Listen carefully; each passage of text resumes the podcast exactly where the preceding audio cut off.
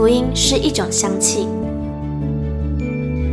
看不见、摸不着，却在行过死荫幽谷之地时，迎来阵阵清香气息。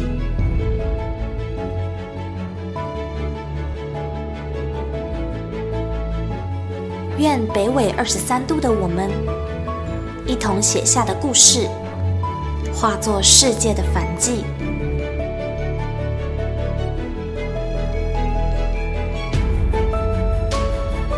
邀请您与我们一同将这香气献上给那坐在至高宝座上的君王。N 度二十三宣教学。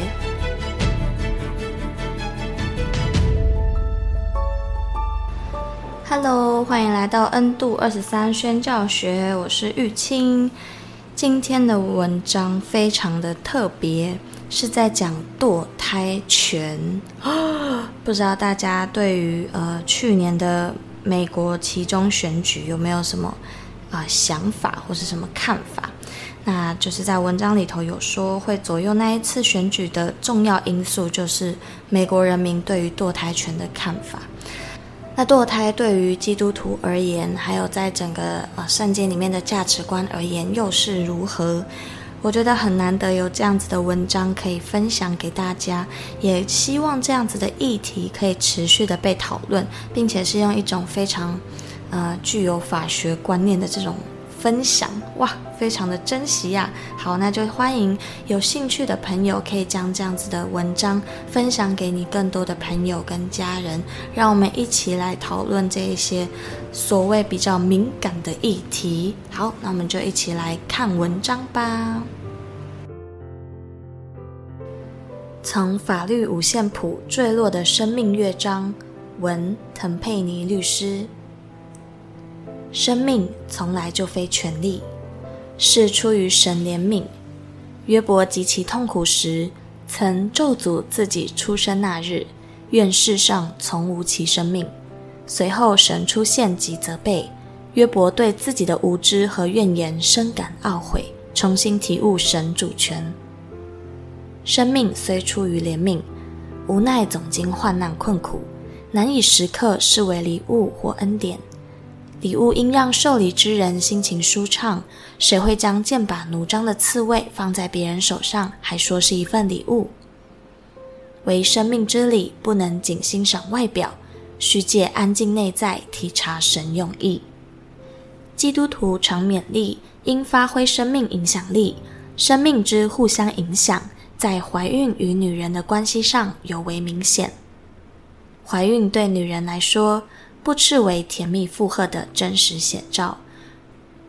如今时代进步，女力抬头，女性职场表现不逊于男性，怀孕生产、终日操持家务已非女性唯一选择。渐渐的，怀孕对女性被许多理论学说描述成未来发展的绊脚石。去年美国期中选举结果，并未出现普遍预测红色浪潮。和一些美国友人谈话，得知争议已久的堕胎权议题是左右这次期中选举关键因素之一。这在台湾前所未见，台湾人民可能感到不可思议，堕胎权竟成为影响选举的主因。本文将从美国堕胎权发展、去年加州 AB 二二二三号法案争议，以及台湾刑法相关规范及司法实务。浅析生命这个在上帝眼中最基本却也最复杂的课题。堕胎权涉及胎儿生命与孕妇自主，在美国向来是纷扰辈出的权利。一九七三年，罗诉韦德案（下称罗案），美国最高法院确立堕胎权乃妇女基本权，依据胎儿成长周期划分对堕胎权的不同保障强度。怀孕一至十二周为第一阶段，胎儿无法独立于母体外存活，此时孕妇享有高度自主权。怀孕三个月后至六个月是第二阶段，政府对堕胎权的限制必须建立于对母体健康之保护，否则不得限制堕胎。怀孕六个月后则是第三阶段。此时胎儿亦可于母体外独立存活。倘若胎儿的存续对母体生命造成重大威胁，方允许堕胎。到了一九九二年，计划生育联盟诉凯西案，下称凯西案。美国最高法院昭示，胎儿能独立存活前，若怀孕禁令对寻求堕胎之孕妇造成过度负担，视属违宪。所谓过度负担，比起罗案的保护母体健康用语，实际上更加模糊及弹性，为终止怀孕合法性创造更多解释空间。胎儿能够独立存活前之第二阶段孕期。罗案的保障是从符合如何的要件限制堕胎权才是合宪，凯西案则论述了如何的要件逾越了限制基本权的合法性，二者并合观之，对于孕妇堕胎权的保障更加严密周全。罗案与凯西案后，堕胎权已成圭臬，然真正引发两极争议，影响去年美国期中选举。乃二零二二年六月，美国最高法院推翻了罗案及凯西案对堕胎权的保障。保守派大法官阿利托直言，宪法中没有堕胎权这回事。虽然如此，最高法院却又认为，堕胎规范应留给地方政府和人民决定。加州作为一个地方政府。提出 AB 二二二三号法案修正草案，民间曾称为骇人听闻的杀婴合法化，后来经过事实查核及澄清，再加上草案文字的修改，此一争议已见平息，于二零二二年九月通过了修正案。实际上，旧法案内容为何？新法案修正过程中增减了什么规定？已掀起巨大波澜。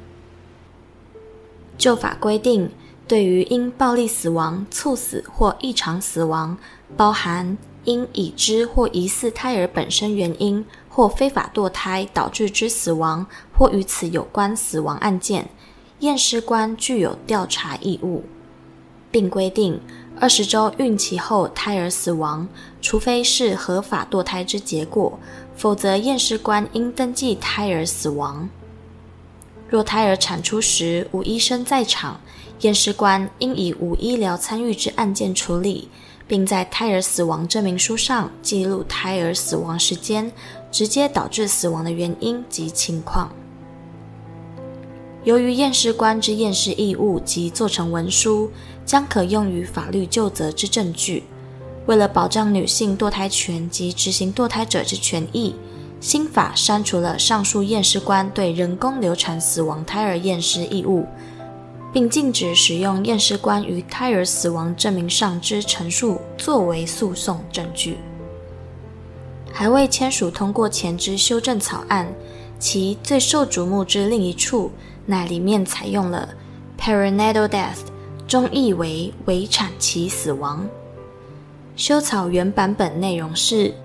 尽管有其他法律，但任何人不得因为怀孕或周产期死亡等相关行为或疏失而背负民刑事责任的处罚，或以其他方式剥夺权利。围产期定义不一，计算起始点各国不同。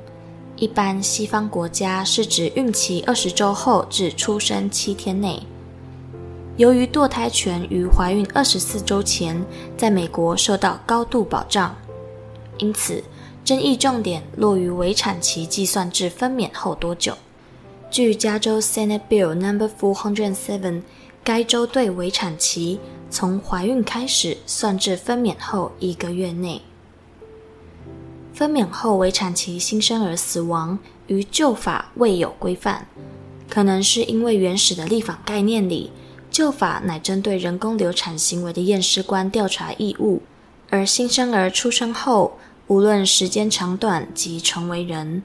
若新生儿因可疑人为原因死亡，本即应启动侦查程序，无需特别规定。若其因本身因素死亡，纵使需经验尸，当亦无杀人罪问题。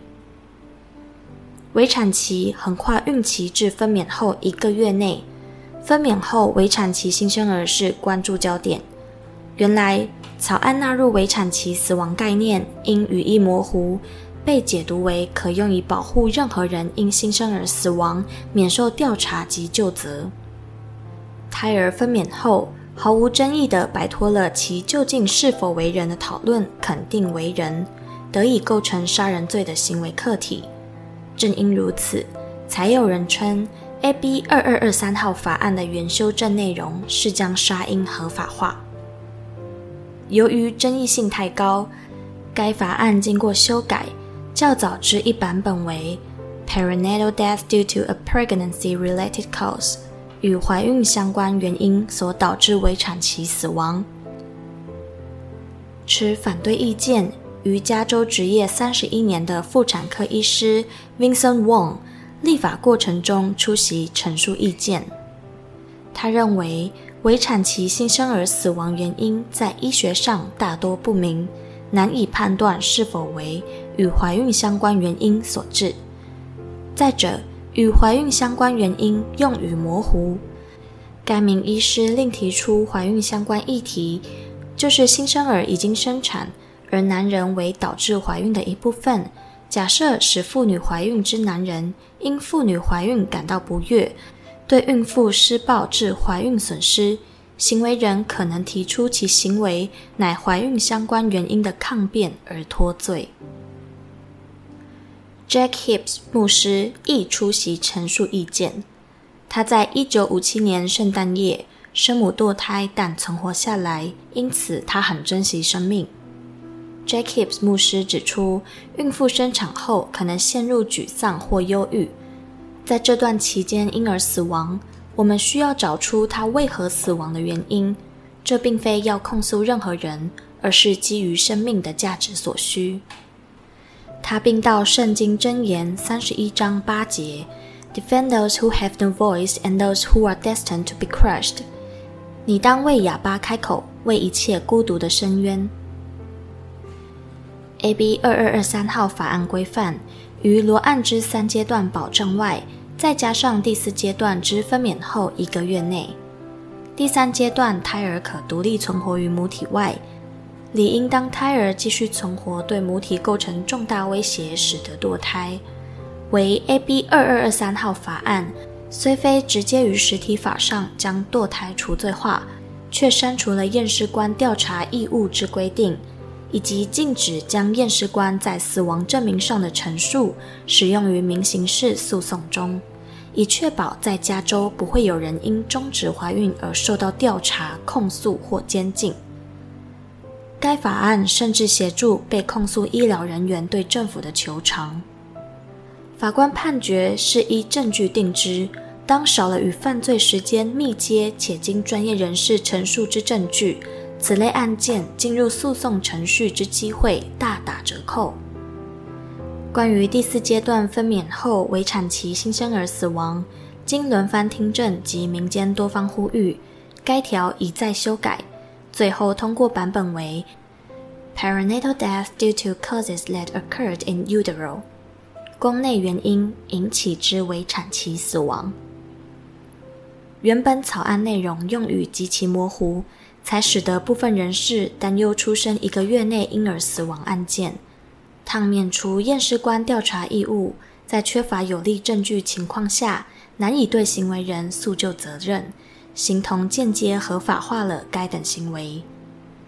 通过之新法第一二三四六七款修正为宫内所发生原因引致之围产期死亡，方免除验尸官调查义务。